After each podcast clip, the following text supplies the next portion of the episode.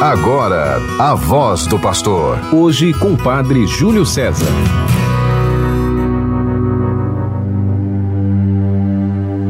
Ergamos os nossos olhos para aquele que tem o céu como trono. A multidão dos anjos o adora, cantando a uma só voz: Eis aquele cujo poder é eterno. Querido irmão, querida irmã, você que está conosco pela Rádio 91.9 FM, a Sintonia do Bem, a rádio de nossa arquidiocese, e você que acompanha pelas outras rádios que transmitem o programa A Voz do Pastor, com o nosso arcebispo Dom Jaime Vieira Rocha em período de férias, de descanso, de revigoramento das forças eu estou aqui com você, atendendo esse chamado do nosso bispo. Sou o Padre Júlio, da paróquia de Candelária, e vamos juntos vivendo estes dias a espiritualidade que o Senhor nos concede. Convido a todos a refletirmos o Evangelho, hoje retirado daquele escrito por São Marcos, capítulo 1, versículos 21 a 28. O Senhor esteja convosco, Ele está no meio de nós. Proclamação do Evangelho de Jesus Cristo, segundo Marcos. Glória a vós, Senhor. Estando com seus discípulos em Cafarnaum, Jesus, num dia de sábado, entrou na sinagoga e começou a ensinar. Todos ficavam admirados com seu ensinamento, pois ensinava como quem tem autoridade, não como os mestres da lei. Estava então na sinagoga um homem possuído por um espírito mau. Ele gritou: que queres de nós, Jesus Nazareno? Vieste para nos destruir. Eu sei quem tu és. Tu és o Santo de Deus. Jesus o intimou: Cala-te e sai dele. Então o espírito mau sacudiu o homem com violência, deu um grande grito e saiu. E todos ficaram muito espantados e perguntavam uns aos outros: Que é isso? Um ensinamento novo dado com autoridade. Ele manda até nos espíritos maus e eles obedecem. E a fama de Jesus logo se espalhou por toda parte, em toda a região da Galileia. Palavra da salvação.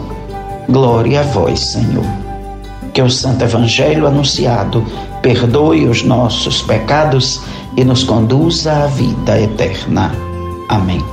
Queridos irmãos, queridas irmãs, neste dia 11 de janeiro, terça-feira da primeira semana do tempo comum, podemos, encontrando aquele espírito impuro que se coloca numa situação até de confrontar Jesus, descobrir que o Senhor é sempre o vencedor de todas as coisas.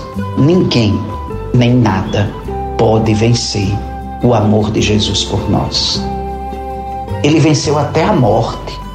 E vencendo a morte, ele venceu toda e qualquer perspectiva que o mal poderia ter. Nada mais pode destruir a dignidade do ser humano. Jesus é esse grande libertador que grita para devolver a dignidade de quem está oprimido.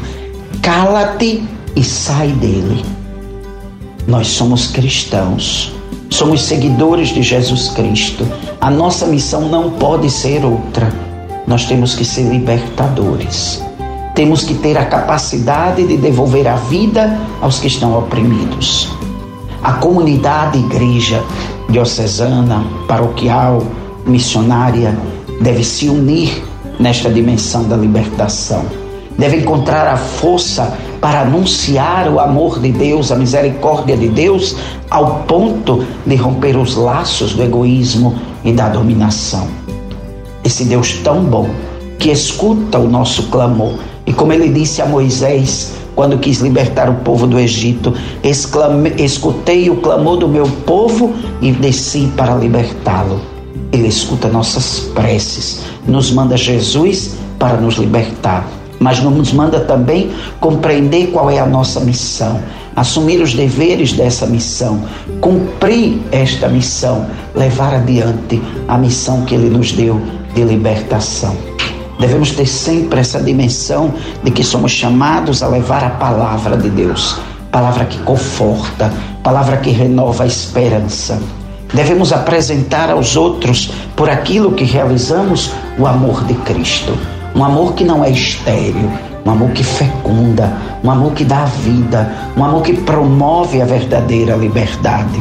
Não podemos nos esquecer disso. É tão interessante como é que o Evangelho diz. Entraram em Cafarnaum e logo no sábado Jesus entrou na sinagoga e começou a ensinar. Se nós prestarmos atenção, Jesus está sempre indo de um lugar a outro. Jesus nunca está parado. A missão de Jesus não é só em um lugar. Não, ele está sempre indo em busca de outras pessoas, de outros necessitados, para pregar o amor de Deus.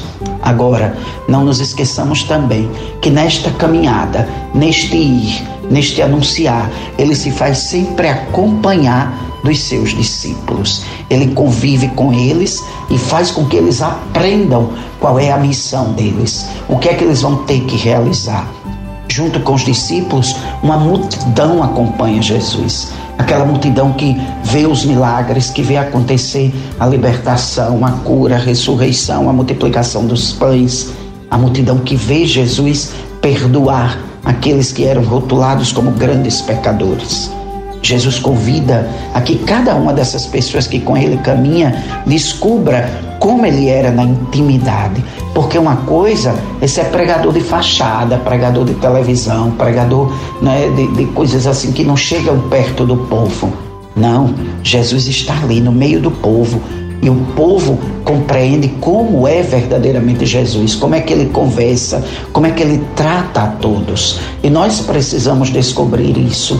Se nós somos evangelizadores verdadeiramente, como diz o Papa Francisco, que tem o cheiro do povo, o cheiro do rebanho, o cheiro das ovelhas, ou se nós somos evangelizadores apenas do púlpito, apenas do ambão, apenas do altar, não, nós precisamos descobrir que temos que estar com Jesus, estar com Ele na oração, estar com Ele na intimidade, escutar atentamente o que Ele diz, mas temos que também levar a nossa presença para o meio daqueles que ainda não conhecem Jesus.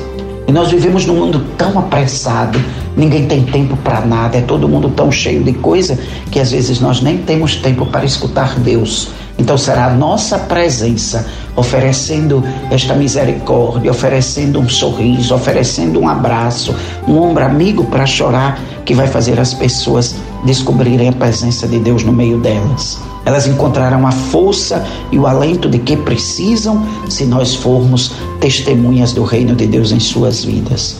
É nessa misericórdia que as pessoas encontrarão a paz e a alegria de viver. Nos lembremos disso nós somos igreja e temos que agir como missionários no mundo que vivemos. Missão que recebemos no nosso batismo. Não foi ninguém que nos deu, não é nenhuma delegação. É uma missão própria, originária do nosso batismo. Ali nós nos tornamos sacerdotes, profetas e reis. Temos que levar esse Deus. Tem tanta gente que deixou de acreditar porque encontrou-se com alguém que, em vez de apresentar Deus, apresentou a si mesmo, explorou os outros e a pessoa se desencantou com o Deus que estava sendo anunciado. Precisamos reaprender, defender a vida, esse dom tão sublime, tão divino, mas que tem sido tão espoliado pelos soberbos do mundo que nós vivemos que nós tenhamos atitudes cristãs libertadoras, carregadas de paz, de compreensão e de misericórdia, e assim agrademos a Deus e consigamos a nossa santificação, fazendo bem aos outros. Nesse Deus que nos dá a vida, para que na sua luz nós também possamos anunciar a luz, iluminar a vida dos outros. Refaçamos nossas forças nos sacramentos, supliquemos a graça de Deus de servi-lo por uma vida que o agrade. Queremos neste dia nos unir com muita alegria à paróquia de São João Batista, na cidade de Areis, que hoje celebra o aniversário de ordenação do seu pároco, o Padre Antônio Gomes. Que Deus continue fortalecendo o seu ministério, fazendo a sua vida ser sempre essa luz de Deus, um sinal do anúncio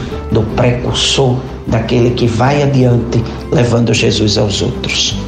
Uma feliz terça-feira para todos, sob a proteção da bem-aventurada Virgem Maria, em nome do Pai e do Filho e do Espírito Santo. Amém. Você ouviu a voz do pastor. Hoje com o Padre Júlio César.